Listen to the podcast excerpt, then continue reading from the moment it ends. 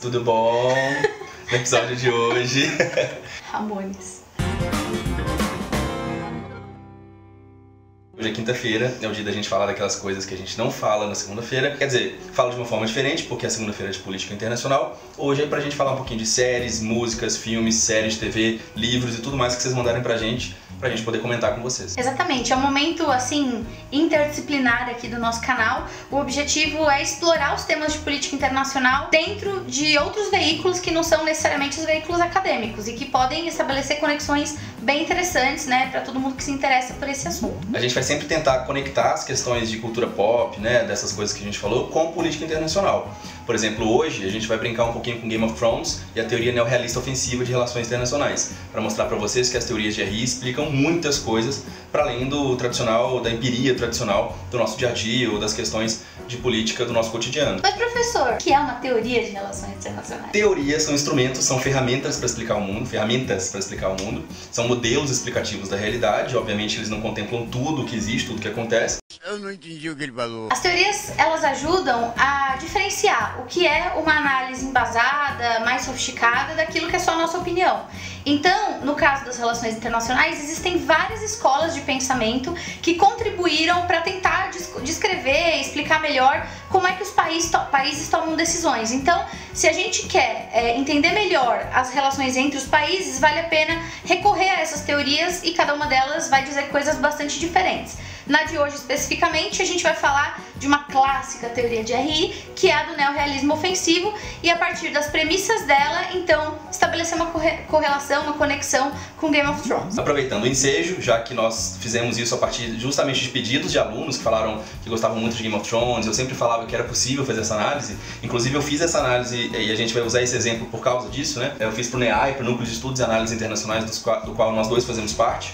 Eu juntei o último episódio de Game of Thrones, da última temporada, em que a Cersei faz algumas coisas, de que nós vamos já falar daqui a pouco, e tentei conectar para mostrar como é que política internacional pode ser um pouco mais divertido. Então, inclusive nós vamos colocar o link aí para vocês, em algum lugar que eu nunca sei onde é. Uh! Fica solto por aí. E o alerta do spam. Se você é o cara que sofre com spam, a gente vai contar o que acontece no último episódio. Spam ou spoiler? Não, spoiler. Spoiler! Spoiler alert. Não spam alert, pelo, pelo amor de Deus, spam não. Spam não, baixíssimo astral mandar spam pras pessoas, ninguém lê. É spoiler, spoiler. Então é isso, fica aí que nós já vamos falar disso. Então aproveita que já tá por aqui, deixa o seu like aqui no nosso vídeo e é, se inscreva no canal também. Aproveita para alertar a sinalização para que você receba em primeira mão todos os novos vídeos que vão aparecer pela frente. E também tem as redes sociais. Curte a gente no Facebook, facebook.com.br em dupla com consulta, no Instagram, instagram.com.br em dupla com consulta e no Twitter, que é o twitter.com.br com dupla. E a gente também queria dizer que nos vídeos de quinta-feira vai rolar um quadro especial. Tchananã, quadro especial. É o quadro EDCC Responde. É o momento em que você tem a oportunidade de mandar pra gente as suas perguntas. E pode ser pergunta de todo tipo mesmo. É, literalmente qualquer coisa. Então uma hashtag, hashtag EDCC Responde, você manda pra gente, por exemplo, não entendi nada que tá naquele texto que vocês mandaram ler. Hum, já manda pra gente. Não teve tempo de conversar conosco, não teve como mandar e-mail? Pode mandar, não tem problema. Uh, o crush tá me enrolando, o que, que eu faço? Manda, a gente tem experiência com muitas coisas nesse sentido também. Prof, o Trump disse que vai metralhar a galera da fronteira. Pode fazer isso? Não, não pode, spoiler. Porém, a gente pode responder com maior profundidade também. E o Brexit? Vai ter Brexit? Aparentemente vai, porém, de novo, não vou dar spoiler. Pergunta pra gente que a gente responde. Ah, prof, e se eu quiser saber, assim, por exemplo, referências de livro? Eu queria saber quais livros eu tenho que ler pra ser um top das RI. Quinta-feira é o melhor dia. É justamente o dia que a gente vai dar dica de livro, de filme, de séries, de tudo que vocês imaginarem para aumentar o repertório das relações internacionais, não só focado em artigo científico, em livros científicos, que isso também é importante, mas em outras coisas que podem ajudar. E de repente combinação astral para saber se rola o ascendente de um com o negócio do outro. Ele é Porque, ariano, assim, gente, vai ser muito difícil. Eu sou ariano com leão e lua em peixes. A Fê é uma leonina com ascendente em Capricórnio Infelizmente. Desculpa. Infelizmente nada, isso é ótimo. Não deem um follow. Eu juro que vai dar tudo certo. A gente é legal, mesmo sendo de Ares. Tem, tem um negócio do câncer lá no, no negócio de coração, é bom? Que? Vênus? É Vênus, é Vênus no, no câncer. O Vênus da Fê, eu acho que Se vocês ouvirem barulhos estranhos às vezes, é porque eu tenho quatro gatos. E eles são meio endemoniados, eles estão por aqui nesse momento fazendo barulho. Então, né, de repente pode acontecer, assim, espontaneamente de cair a estante. Então vocês podem perguntar, inclusive, de gatos, de livros, de astrologia. Nós temos amigos que entendem muito melhor disso do que a gente. A gente vai, inclusive, convidá-los para brincar um pouco. Mas na frente já é um spoilerzinho que vai ter nos próximos episódios manda pra gente, hashtag EDCC Responde, e nós vamos responder assim que a gente gravar. Bom, para entender um pouco essa relação que a gente vai tentar fazer entre o campo teórico de relações internacionais e especificamente Game of Thrones, é preciso dar uma introdução aqui para todo mundo ficar na mesma página. Então, o que, que é, afinal de contas, essa teoria neorrealista? A teoria neorrealista ela é uma derivação de uma das teorias mais clássicas das relações internacionais, que é a teoria realista. É uma teoria que foi desenvolvida no final dos anos 40 por um autor que é assim famosão, é o Morgenthau, e que depois foi sofisticada com o Waltz né, nos anos 70. Mais recentemente ganhou algumas subdivisões, ficou assim mais sofisticada. E esse modelo, particularmente que a gente vai usar aqui, é a versão do John Mersheimer, né, do neorrealismo ofensivo teoria é uma teoria que descreve o cenário internacional basicamente a partir de algumas premissas. Em primeiro lugar, considera que o sistema internacional tem como principal característica a anarquia. Anarquia, professora? Não. Não é a anarquia da qual a gente está acostumado a falar na política em geral. É a ideia de que simplesmente não existe um governo mundial, um governo internacional central que se sobrepõe à autoridade dos estados. Ai, é desse jeito que é porque. Ou seja, os estados são soberanos e eles são o último nível em torno do qual as relações se estabelecem. Se o sistema é anárquico e se todo mundo tem que conviver com essa realidade, dizem os realistas, a principal preocupação que o sistema gera no Estado é justamente relacionado à sua sobrevivência, ou seja, aflora esse sistema anárquico no Estado um instinto de necessidade de preservação da sua segurança. E a partir dessa preocupação com segurança e sobrevivência é que os Estados encontram como meio de comportamento internacional a lógica do balanço de poder. Ou seja, é preciso acumular poder e agir em nome dos próprios interesses, que são interesses racionais, calculados na base do custo-benefício, para a partir daí então lidar com o resto dos atores do sistema. Uma série de outras coisas derivam daí, mas agora a gente vai começar a nossa relação com Game of Thrones. Em relação à nossa análise, de forma mais específica, a gente pega o último episódio da última temporada. Uh, o foco é principalmente na Cersei Lannister, que é um agente né, das relações internacionais daquele contexto, no continente chamado Westeros ela ocupa o Trono de Ferro e, portanto, é supostamente uh, é o personagem mais importante. Só que a gente percebe que tem muitos outros personagens ali uh, envolvidos nas relações de poder que estão justamente se impondo ou tentando buscar impor seus interesses de uma forma muito distinta. A gente tem, por exemplo, os caminhantes brancos, White Walkers, no norte, que querem uma coisa completamente diferente de todos os outros. Eles não têm nenhuma pretensão de criar um governo, de realmente uh, alocar recursos de uma forma efetiva, uh, de gerar cooperação, qualquer coisa do tipo. Pelo contrário, a única coisa que os White Walkers trouxeram até agora foi destruição, foi caos.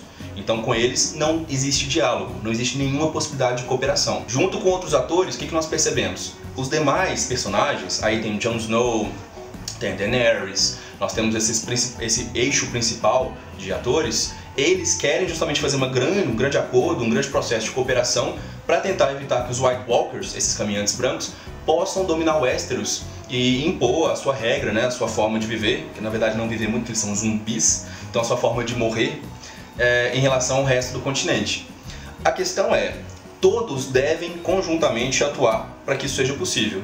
Só que a Cersei percebeu que se ela fizer isso nesse momento, depois que supostamente os White Walkers forem derrotados, a Cersei percebeu que ela vai ser a próxima a ser combatida, justamente porque ela ocupa o trono de ferro, a representação simbólica do poder dos Sete Reinos, e ela não tem o poder militar que os outros atores têm. E aí uma pausa importante para a gente retomar a teoria neorrealista. Os realistas têm uma visão muito cética a respeito do conceito e dos compromissos relacionados à cooperação internacional.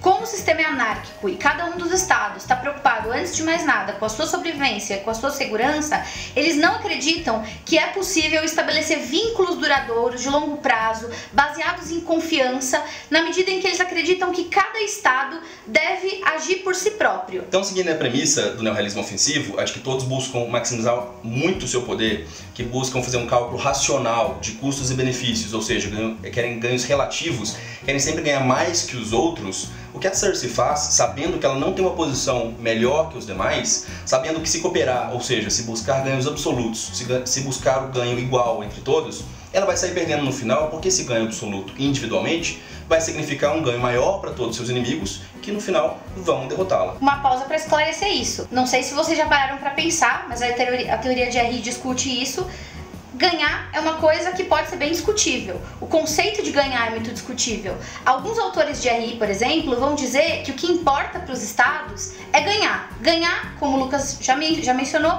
em termos absolutos. Ou seja, significa que você compara a sua nova condição de poder em relação à sua própria condição anterior. Eu tinha zero capacidades e agora eu tenho uma capacidade. Então eu maximizei o meu poder, eu obtive ganhos absolutos. Porém, os, os realistas, os neorrealistas, eles não veem o poder da mesma maneira e nem atribuem esse acúmulo de capacidades da mesma forma. O que eles acreditam é que não interessa comparar você com você mesmo em outro momento. Interessa sim comparar você com os outros atores dentro do sistema. Porque de repente você tinha zero e agora você tem um e tá pensando que ganhou alguma coisa, mas se todo mundo tinha um e agora tem dois, em relação aos outros você continua tendo a metade. Olha lá, hein? Matemática nas RI. Então, justamente porque o poder é relacional, ou seja, depende do outro, né? Depende de eu uh, me comparar com os demais para poder definir se eu tenho poder suficiente ou não, a Cersei faz esse cálculo de uma forma muito racional, muito inteligente. Se ela não tem o mesmo poder e se os outros no futuro vão poder ter mais poder para derrubá-la ou tirá-la do, tirá do poder, o que, que ela deve fazer? Se aliar, porque eles têm um inimigo em comum e porque eventualmente, se os White Walkers chegarem, ela também não vai conseguir? Ela tenta seguir um caminho do meio termo, supostamente do meio termo, que é o que? Eu vou fingir que eu apoio esses meus aliados, supostamente aliados, eu vou me juntar com Jon Snow, com a Daenerys, eu vou falar que eu não vou entrar em guerra com eles, que eu vou apoiá-los, vou mandar tropas para combater no norte os caminhantes brancos, mas na prática o que eu vou fazer é, eu vou me eximir da guerra, eu vou buscar novos aliados, e foi o que ela fez, e ela comprou, nesse caso, né, ela contratou uma série de mercenários para ficar do seu lado e aumentar as defesas do seu território. O que, que ela conseguiu fazer com isso? Aumentar suas capacidades, aumentar seu poder relativo e, ao mesmo tempo, não ter os custos da guerra no norte. Pode ser que, por causa dessa guerra no norte, os demais adversários diminuam o seu poder. E nisso, nesse aspecto, talvez o, o, cenário fique equilibrado posteriormente à guerra. E esse ponto traz a discussão sobre a questão moral dentro das relações internacionais. Na literatura, como nós dizíamos no início do nosso vídeo, quando existem várias escolas debatendo sobre como os estados se comportam, elas divergem sobre esse aspecto. É, no caso da teoria realista ou neorrealista, a abordagem sobre a questão moral ela é extremamente objetiva e absolutamente cética. A moral é definida em função dos fins pretendidos, ou seja, daquele objetivo racional que o Estado busca perseguir e que acredita que ao alcançar está salvaguardando a sua sobrevivência e a sua segurança. Não necessariamente isso representa uma abordagem um comportamento que faça sentido, por exemplo, dentro daquilo que nós consideramos a nossa moral privada. Ou seja, aquilo que dita o nosso comportamento, os nossos é, relacionamentos na nossa moral judaico-cristã, por exemplo. Então, o que nos faria sentir culpados ou que nos faria pensar que uma atitude é errada ou que ela é pecado, isso não faz sentido dentro do paradigma realista. Eles acreditam que o Estado, ou aquele que age em nome do Estado, visando essa sobrevivência, esses interesses vitais de longo prazo, eles simplesmente ignoram as questões morais do cidadão comum. Nesse aspecto, o que a gente pode concluir? É uma coisa muito interessante é que a Cersei era sempre apontada como emotiva, irracional, aquela que não governava de fato seguindo uns princípios de uma realpolitik, né, da lógica da maximização dos interesses, dos ganhos, dos custos e benefícios. O que a gente percebe nesse episódio final, que encerra a temporada, é o contrário. É uma pessoa extremamente calculista, uma pessoa que realmente pensou em cada detalhe do seu processo de expansão do poder, que soube encontrar aliados uh, totalmente imprevisíveis, que soube manipular os outros, uh, os outros atores do sistema internacional, que naquele caso era o Westeros. O que a gente pode apontar então é que a Cersei Lannister agiu de forma extremamente racional. E se nós pegarmos todas as premissas, todos os pressupostos da teoria neorrealista ofensiva, a gente percebe que dá sim para apontar uma forma de interpretar suas ações baseado tanto nos livros quanto na série. A- o problema é que a série, na verdade, está muito mais à frente dos livros. E os livros mostram uma Cersei que ainda não chegou ao poder. Não é uma Cersei que ainda tem a capacidade de tomar as decisões e que, portanto, ah, muda todo o processo político ao seu redor. E vale a pena também dizer que esse vídeo faz referência né, ao Game of Thrones como uma forma de incentivar que as pessoas também assistam e nos mandem perguntas, interajam com a gente, dando sua opinião. A gente espera que vocês mandem as perguntas de vocês, mandem os comentários, mandem críticas, mandem sugestões. A gente vai poder falar de algumas delas, ler algumas delas. Quanto mais, melhor. Os próximos filmes, séries, livros, músicas que vocês mandarem pra gente vão poder entrar na pauta e a gente espera que seja assim daqui pra frente. Então utiliza a hashtag EDCC Responde, manda por qualquer uma das nossas redes sociais ou comentando aqui no vídeo. A gente vai compilar tudo e vai já na próxima semana trazer alguma das interações que aparecerem aqui ao longo desse período. Então, até semana que vem. Se você gostou do vídeo, curte aqui, clica no botãozinho de like, ativa o sininho, inscreve no canal, curte nossas páginas e chama seus amigos pra assistir e entender um pouquinho de relações internacionais e cultura pop. É isso aí. Se você conhece alguém que gosta de Game of Thrones e que você quer que conheça um pouco mais sobre o QRI, manda esse vídeo pro seu amigo, tagueia seu amigo aqui nos comentários, nas redes sociais, isso é muito importante. É. Tchau, gente. Até semana que vem. E aqui a gente chama de cada um por si. É o que na literatura as pessoas geralmente chamam de self-help e aqui a gente chama mais popularmente de cada um por si e Deus. É o que popularmente a literatura de RI chama de self-help e o que nós aqui popularmente chamamos de cada um por si. E qual é o Deus resto? contra todos. Deus contra todos? Não. Cada um por si e Deus. Não, não tá certo. Deus por todos. Cada um por si, Deus por todos? Não, Quem então Deus cancela esse pedaço. Não, não tá ajudando esse pedaço.